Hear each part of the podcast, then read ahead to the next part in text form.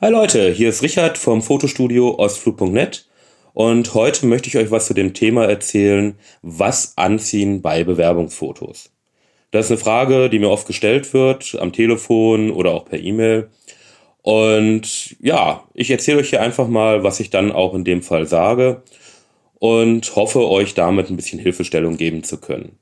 Zuallererst einmal sollte die Kleidung natürlich passend zur angestrebten Position sein. Das bedeutet für Juristen oder Banker, wo es noch sehr konservativ sein sollte, auf jeden Fall Anzug oder halt eben das Kostüm. Bei Männern durchaus da auch eine Krawatte mit bedenken.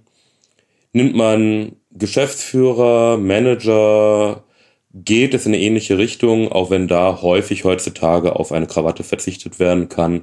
Das wirkt dann ein bisschen lockerer. Da würde ich empfehlen, einfach in die Richtung zu agieren, wie man vom Typ her ist. Jemand, der eher konservativ ist vom Wesen her, sollte tatsächlich dann halt eben auch eine Krawatte mit so anziehen, auch auf dem Foto das Jackett schließen. Das wirkt insgesamt konservativer.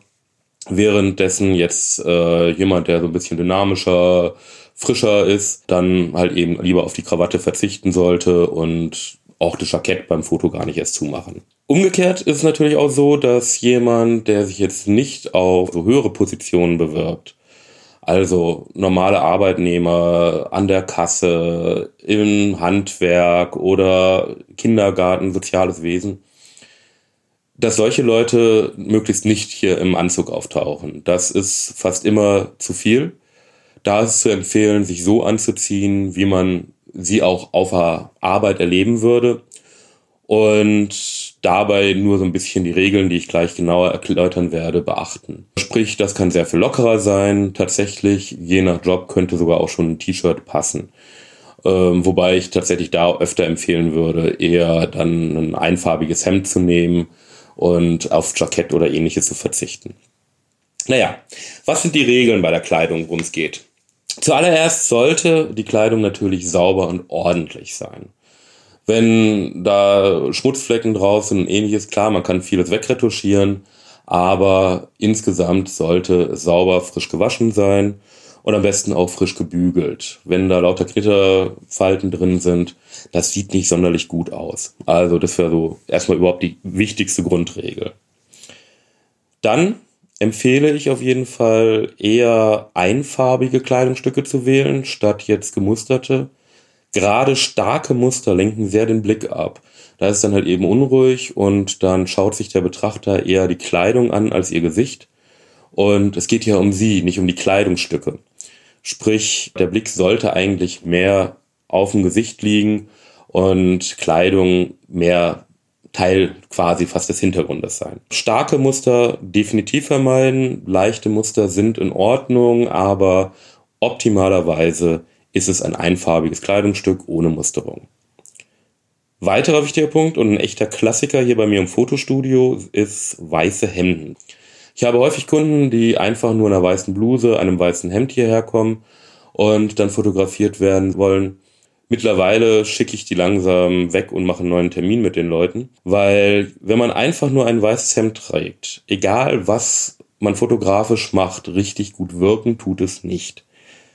Nimmt man helle Hintergründe oder so was Mittleres im Graubereich oder ähnliches, wirkt das einfach nur blass, ganz besonders wenn es sich um Leute mit hellem Hautton und vielleicht noch blonden Haaren geht. Bei solchen Leuten, äh, das geht schon mal gar nicht. Aber auch äh, mit dunklem Hautton, äh, dunkler Haarfarbe, weißes Hemd alleine wirkt nicht.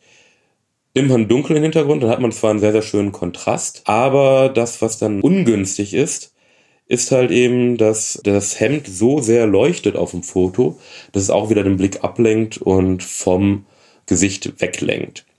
Auch das ist wiederum, sollte nicht unbedingt so sein. Weswegen ich gerade bei dunklen Hintergründen, da komme ich später nochmal drauf, eher dunkle Farbtöne empfehle. Sprich, wenn ein weißes Hemd oder eine weiße Bluse angezogen äh, wird, dann auf jeden Fall ein Jackett anziehen oder eine Blu äh, einen Blazer und damit äh, den Effekt abschwächen. So geht es dann, dann sieht es gut nach Business aus, aber ein weißes Hemd für sich alleine davon die Finger lassen. Generell gilt auch keine leuchtenden Farben nutzen, also ein leuchtendes Rot oder sowas, was sehr grell ist, oder gar Neonfarben, auch das habe ich schon gehabt. Egal äh, was, es lenkt den Blick ab. Und genau das sollte bei einem Bewerbungsfoto nicht passieren. Es ist ja kein Modefoto, wo es um das Kleidungsstück geht, sondern um sie. Also was empfehle ich? Wenn der Hintergrund hell sein soll oder in einem mittleren Farbton, dann empfehle ich auch mittlere Farbtöne oder Grau als äh, Kleidungsfarbe. Das kann ein mittleres Blau sein oder ein äh, mittleres Braun, Rot. Da ist eigentlich alles möglich. Nur es sollte so sein, dass es halt eben einem nicht gerade ins Auge springt, so sehr wie das leuchtet. Wovon ich bei solchen Hintergründen abraten würde, wären halt eben sehr helle Farbtöne, ein blasses Blau oder ähnliches. Da entsteht ein ähnlicher Effekt wie bei einem weißen Hemd. Ist nicht ganz so krass, aber ganz optimal finde ich das auch nicht. Weitergehend ähm, nimmt man einen dunklen Hintergrund. Dann empfehle ich dunkle Farben bis hin zu schwarz, dunkles Grau oder ähnliches, weil letzteres dann dafür sorgt, dass die Kleidung mit dem Hintergrund ein bisschen mehr verschmilzt. Damit ist der hellste Bereich auf dem Foto immer das Gesicht und helle Bereiche sind das, was äh, den Blick auf sich lenkt und dementsprechend, wie schon gesagt, es soll auf dem Gesicht liegen, ist dann optimal. Sieht zudem sehr edel und schick aus. Hat man da, also selbst wenn man ein Jackett drüber zieht und ein weißes Hemd anhat, ich habe zum Beispiel äh, Bild bei mir auf der Webseite, das sieht schon gut aus, aber wenn Sie genau darauf achten, der Blick geht immer wieder auf die weiße Bluse. Ja, dann ist natürlich noch die Frage, wie es mit Schmuck aus? Schmuck sollte, wenn getragen wird, sehr dezent sein.